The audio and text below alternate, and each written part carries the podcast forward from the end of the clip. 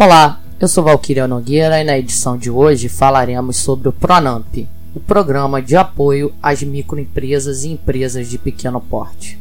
Segundo a redação da medida, terão direito ao programa as microempresas e empresas de pequeno porte com data de abertura até 31 de 12 de 2019.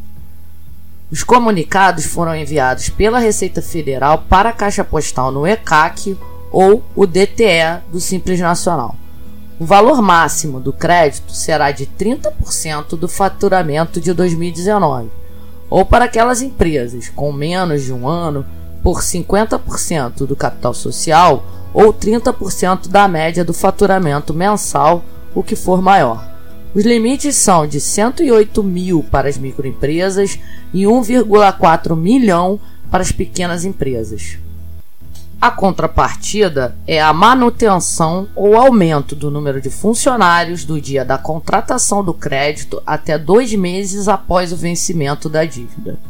Os recursos do programa poderão ser utilizados para investimentos e capital de giro, vedada a utilização para a distribuição de lucros e de dividendos de sócios.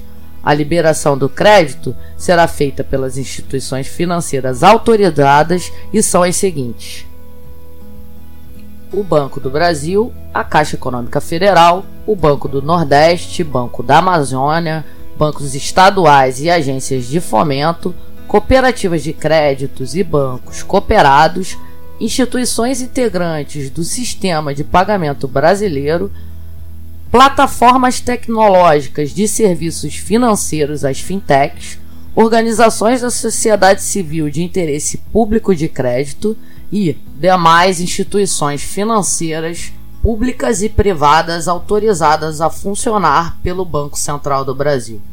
O prazo máximo de pagamento das operações é de 36 meses. A taxa de juro máxima aplicada sobre o valor total do crédito será Selic mais 1,25. A Selic hoje está em 3%.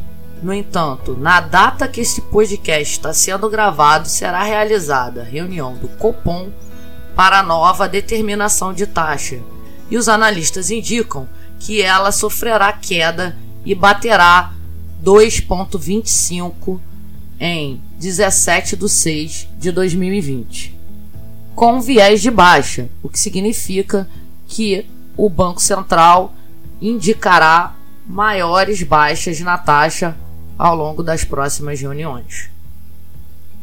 A medida na íntegra está disponível na Portaria da Receita Federal, número 978, de 8 de junho desse ano, e foi publicada no Diário Oficial da União em 9 de junho desse ano. Muito obrigada a todos e até breve.